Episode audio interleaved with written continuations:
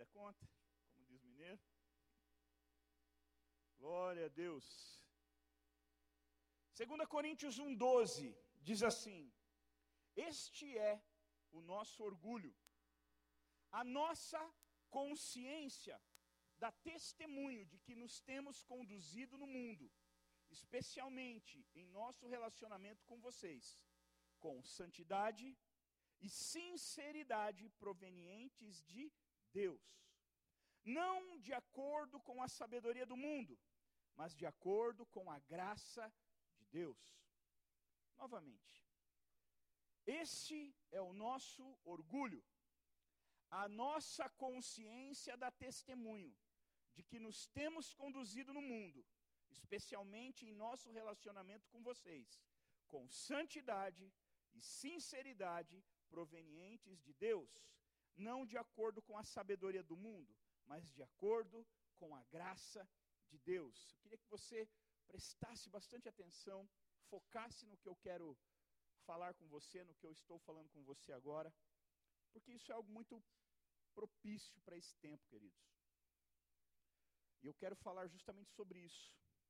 Consciência versus opinião. Consciência, diga consciência. Pergunta para quem está ao teu lado, o que é consciência? E nós vamos falar sobre consciência versus opinião. Duas coisas que são muito parecidas. E duas coisas que se confundem.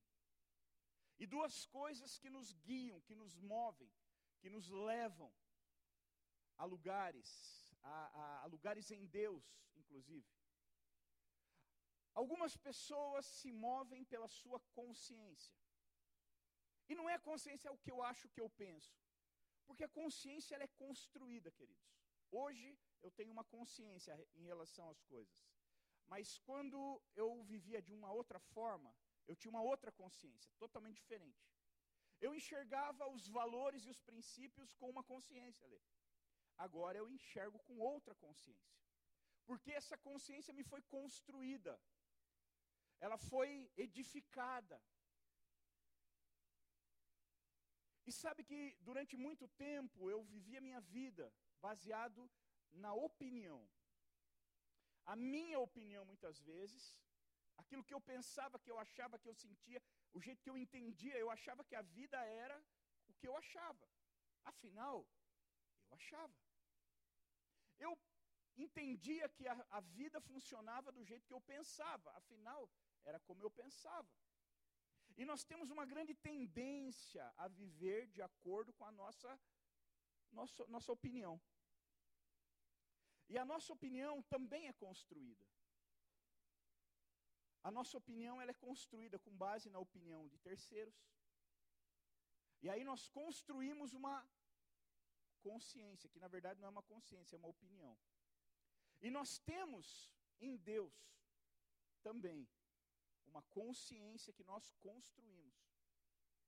E você e eu podemos viver ou da consciência que o Senhor construiu em nós, ou da opinião que nós mesmos construímos a partir das, dos nossos desejos, das nossas vontades ou dos desejos e vontades dos outros.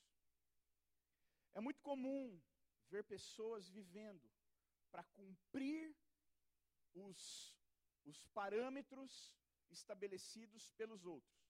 Por exemplo, tem filhos que eles vivem a vida buscando agradar ou orgulhar os seus pais. Então a opinião dos pais gera neles um, um balizador, uma bússola Outros, agradar seus amigos. Outros, agradar, sei lá, a si próprio. E queridos, quando eu levo a minha vida, eu direciono a minha vida, com base na minha opinião ou na opinião de quem quer que seja, é algo muito raso. É como edificar a sua casa sobre areia. Mas quando eu desenvolvo uma consciência em Deus, e eu trabalho e vivo a partir dela, então tudo muda. E olha que interessante, versículo 12 novamente. E esse é o nosso orgulho. A nossa consciência dá testemunho. Uau! A nossa consciência dá testemunho. Ah, é certo, é errado. Por exemplo, nós estamos num tempo de, de um tempo eleitoral, aonde as pessoas estão escolhendo seus representantes. E, e o que está sendo usado para escolher os seus representantes? Por exemplo, você votou. Quem votou aqui, levanta a mão. Você votou baseado no quê? Você votou baseado numa opinião ou você votou baseado numa consciência? Eu não vou falar sobre política, tá? Eu só estou pegando o gancho, como é algo atual, eu quero usar esse gancho. Você votou a partir de uma consciência ou você votou a partir de uma opinião? Ah, mas eu acho que esse aqui é melhor. Ah, eu gosto mais daquele ali. Isso é opinião. Ah, mas eu acho que aquele ali é mais legal. Ah, aquele ali fala muita bobagem, eu não gosto dele. Ah, esse daqui fala coisas que eu gosto de ouvir, aquele ali fala coisas que eu não gosto. Ah, esse aqui, ele fala umas coisas que bate com o que eu penso, esse aqui fala umas coisas que não bate com o que eu penso. Quais os critérios usados para você escolher candidato, os candidatos que vão te representar? Muitas pessoas votaram com a consciência. Muitas pessoas votaram com uma mera opinião. E o, a pessoa que vai nos governar, ou as pessoas que vão nos governar, eles vão nos governar simplesmente porque nós optamos, opinamos, ou porque uma consciência nos levou a essa escolha. Eu, eu, eu quero trazer para tudo, queridos. Aqui não era qualquer um falando. Aqui era o apóstolo Paulo, um grande homem de Deus, que ele disse: Eu andei pelo mundo. Eu, eu não fiquei só dentro da igreja, eu andei pelo mundo. Mas a minha consciência, ela dá testemunho de que eu fiz a coisa certa. De que apesar de andar pelo mundo, eu mantive a minha santidade, eu me mantive íntegro. Porque a diferença da consciência com a opinião, a opinião você só pega, ou ela te pega. Agora, a consciência ela é construída. E como uma casa, você olha aqui, você não vê nada, mas aqui, ó, nessa parede, tem, aqui na, na, fundamento tem ferro, tem pedra, tem areia, tem cimento, aí tem bloco, tijolo, tem, tem tudo aqui.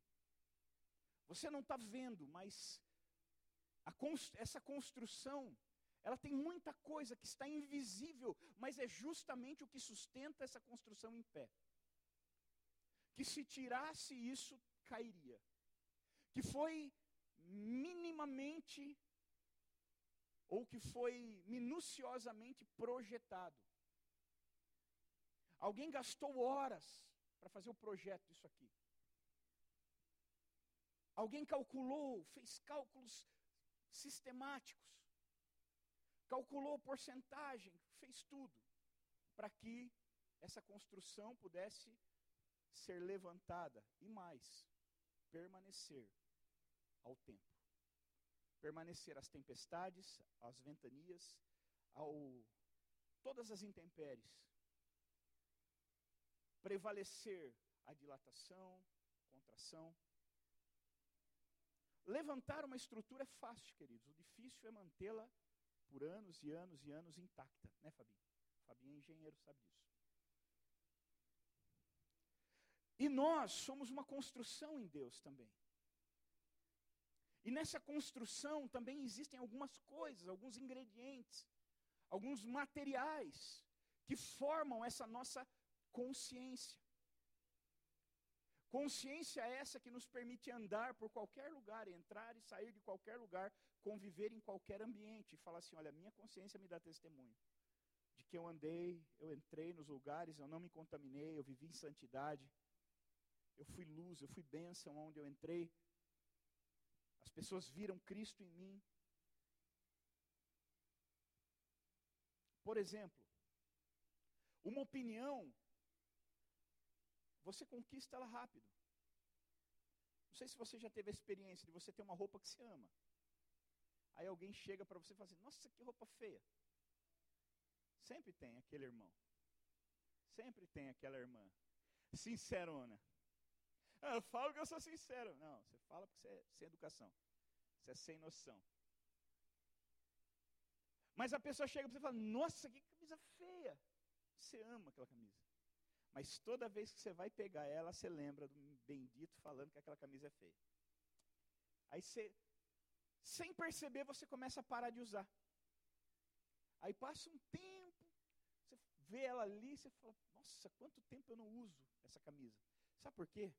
Porque você foi influenciado por uma opinião. Aquela roupa não era feia.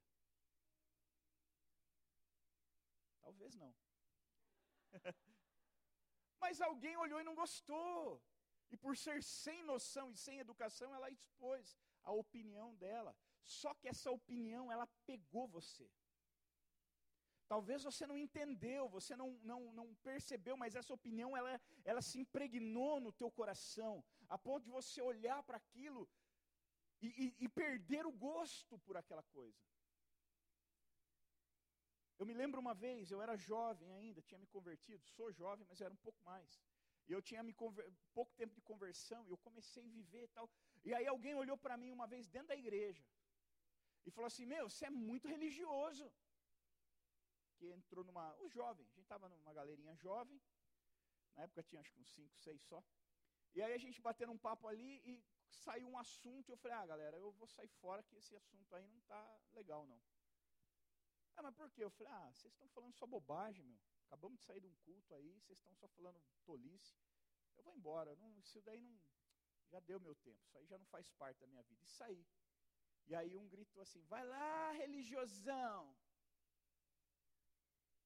Aí eu voltei e falei: o que, que você está falando?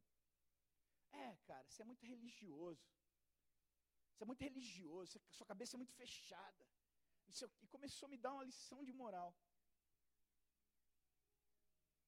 E eu saí dali, eu falei, meu, eu sou mesmo, né? Nossa, eu sou muito religioso, minha cabeça é muito fechada. Por quê? E, e saí angustiado, aquela opinião caiu que nem veneno no meu coração.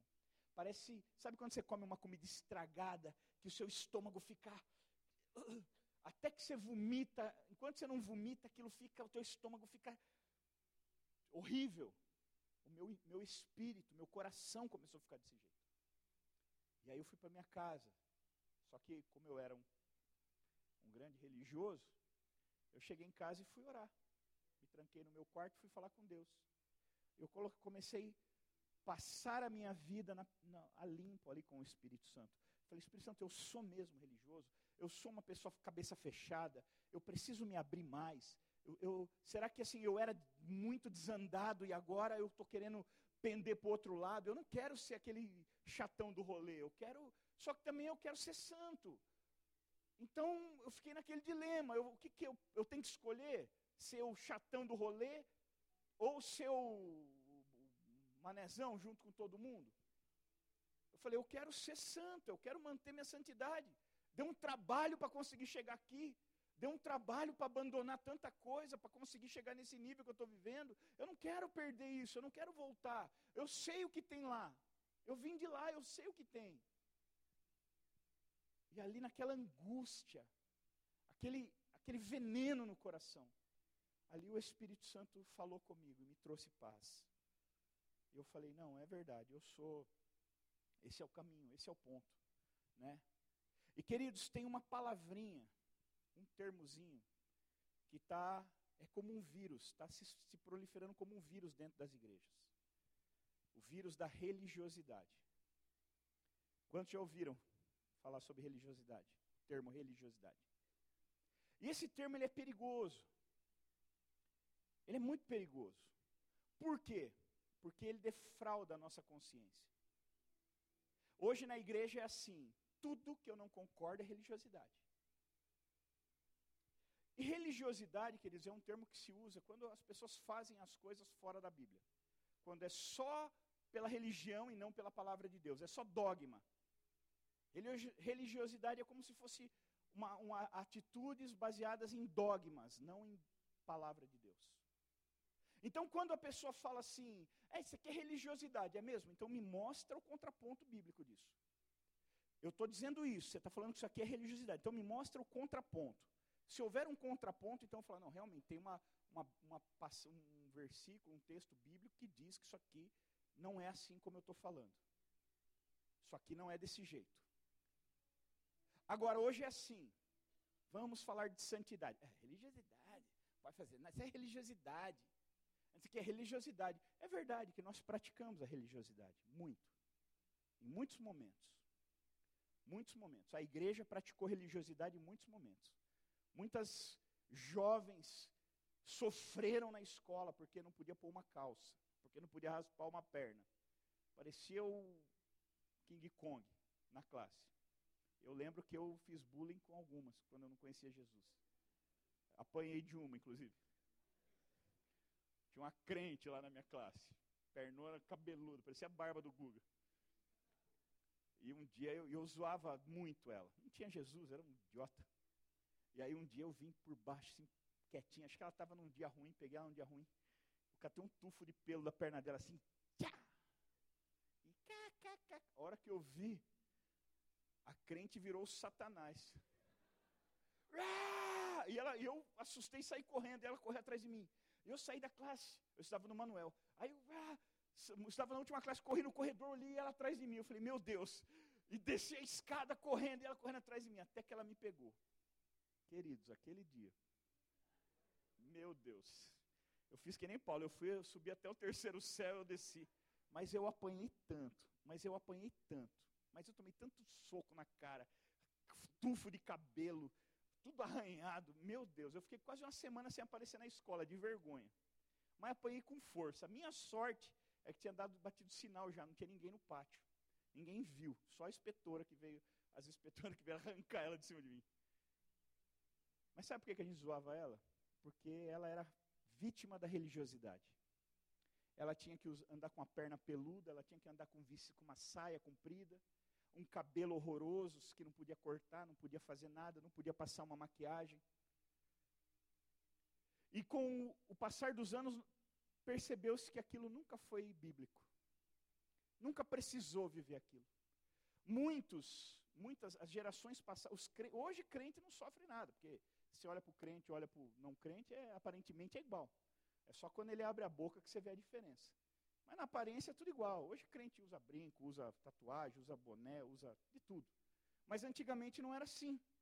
Antigamente eles queriam se diferenciar. Então é assim, nossa, meu Deus, tem que se colocasse uma calça. E muitas pessoas foram vítimas da religiosidade. A religiosidade realmente foi um problema na igreja durante muitos anos.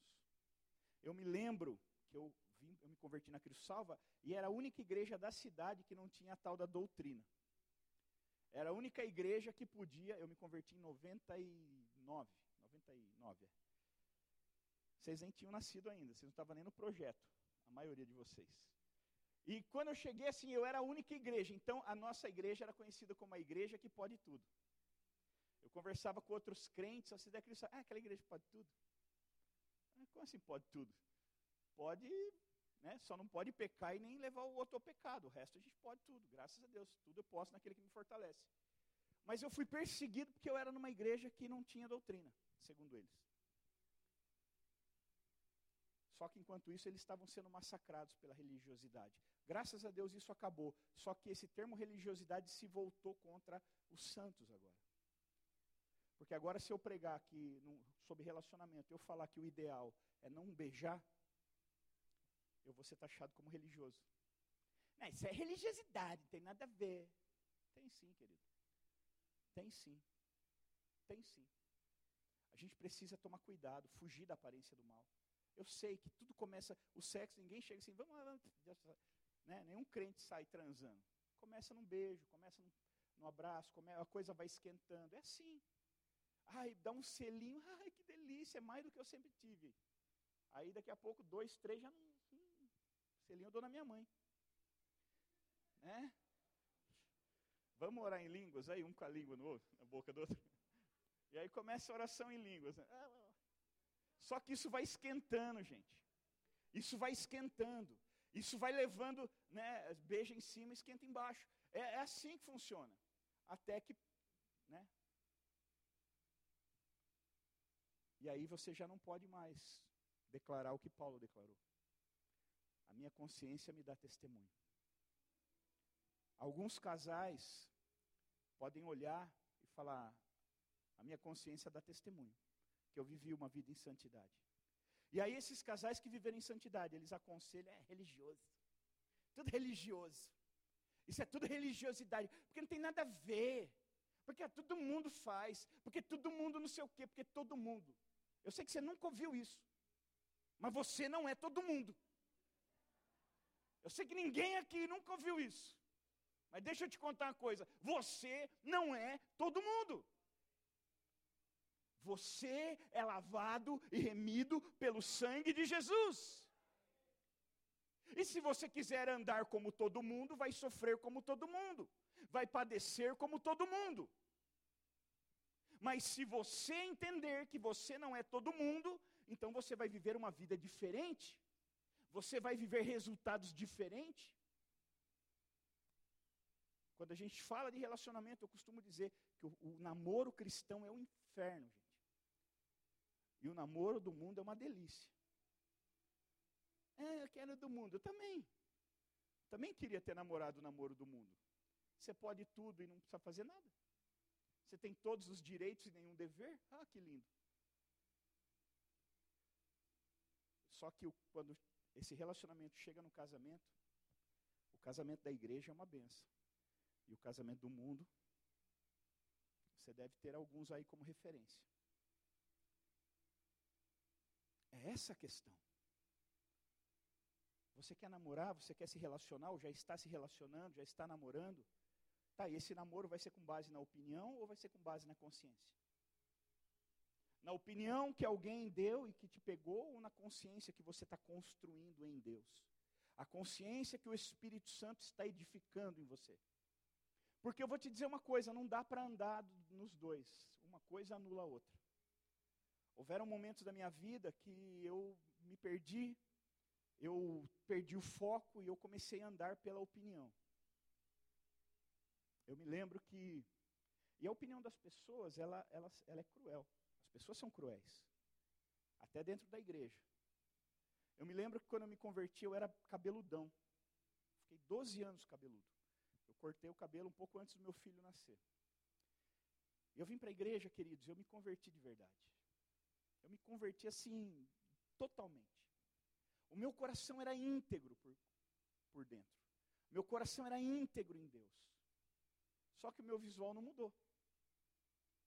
Eu continuava do mesmo jeito que eu vim do mundo. Porque eu achei que não, não sabia, né, não entendi que precisava mudar. Mas por dentro, quem olhava para mim por fora falava, é o mesmo cara. Mas quem olhava por dentro, era uma pessoa totalmente diferente. Eu amava Jesus de verdade. Eu era solteiro ainda, eu era desesperado por Jesus.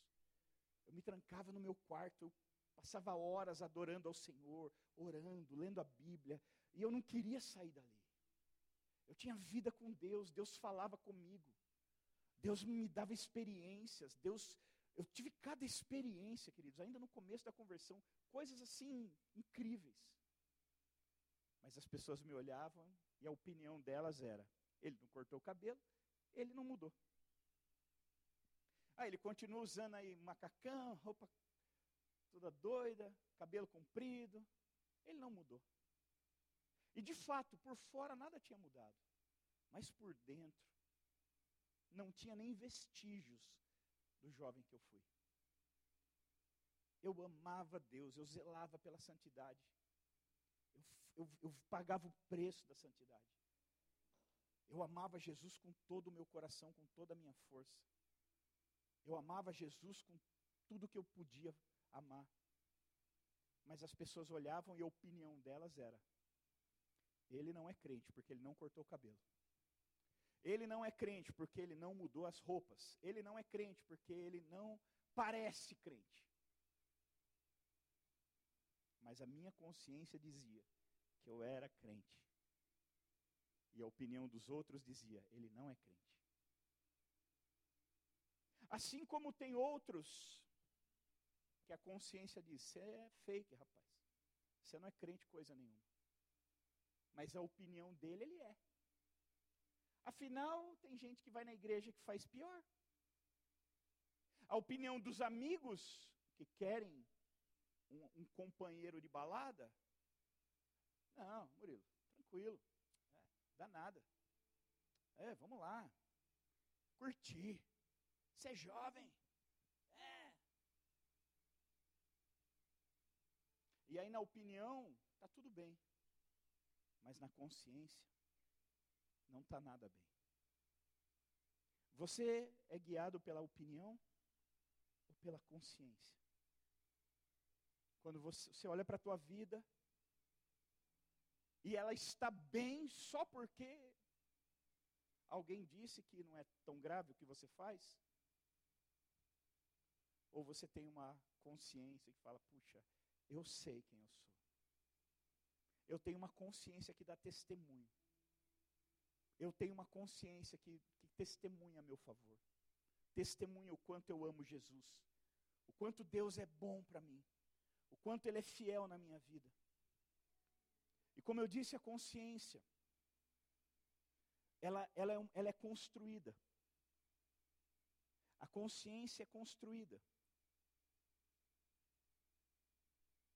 Eu acho que eu comi bola aqui, que eu falei que era 12 ou 14, mas acho que não foi até o 14 não, né? Põe para a gente de novo versículo 12.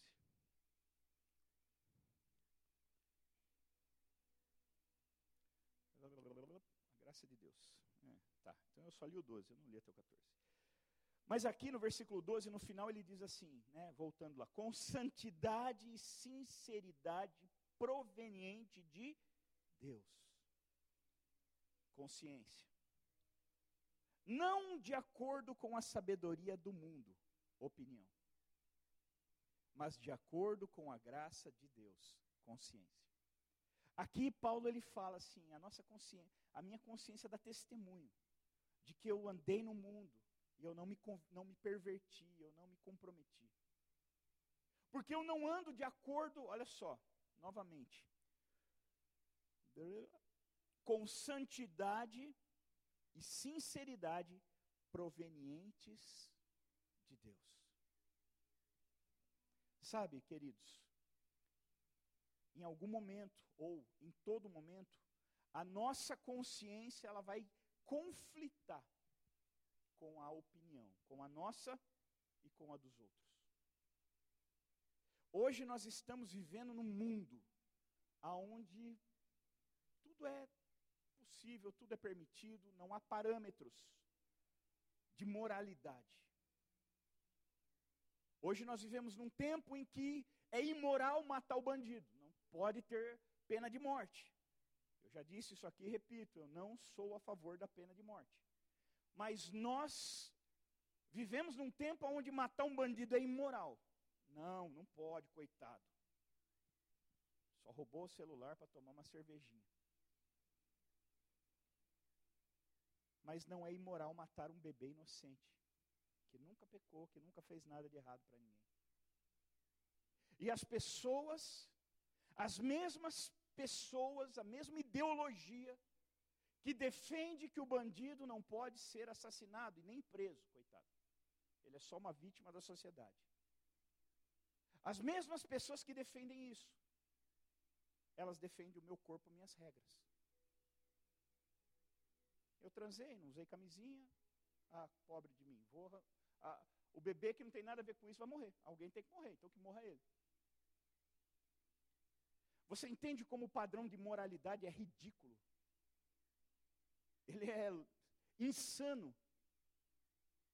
E as pessoas estão defendendo isso como se fosse a verdade mais verdadeira do mundo. E é só uma tolice insana. Por quê? Porque todo mundo fala que é assim. Todo mundo diz que pode. Todo mundo prega isso, até o meu professor da universidade. Todo mundo fala que é assim, é a opinião de todos. Então, eu sou a vítima da opinião. Não, você escolheu. Você escolheu. Porque você tem uma Bíblia. Se você não lê, é outra coisa, outra questão. Mas você tem a verdade no seu celular. O mesmo celular que você fica assistindo vídeo de bobagem que te ensina essas tolices, tem uma Bíblia lá. Se não tem, você entra na internet que tem. E você pode acessar a verdade. E construir uma consciência a partir disso. Agora, se você decide viver na mentira e na bobagem, na opinião da sociedade, ai, mas o Art... a Anitta falou. Se a Anitta falou, é verdade. O arauto da moralidade, Anitta, meu Deus, Anitta, pastor. Santa, reta, olha, maravilhosa. É a opinião da Anitta, querido. Vai descobrir se a opinião da Anitta bate com a opinião da, de Jesus. E aí você escolhe se você vai viver pela opinião da Anitta ou vai construir uma consciência em Deus. Não, mas é a opinião do Tico Santa Cruz. Nossa, que incrível esse cara. Marcelo D2, do Planet Ramp. Não lembra nem o nome dele. Tanta maconha que o cara fumou, fritou o cérebro. Mas ele tem uma opinião. E a opinião dele, mas é opinião. É a opinião desses, desses seres humanos que está destruindo a juventude, a nossa nação. São essas opiniões que, que levantam, que jogam mulheres contra homens, que divide oprimidos e opressores, brancos e negros, gays e héteros, essas tolices todas.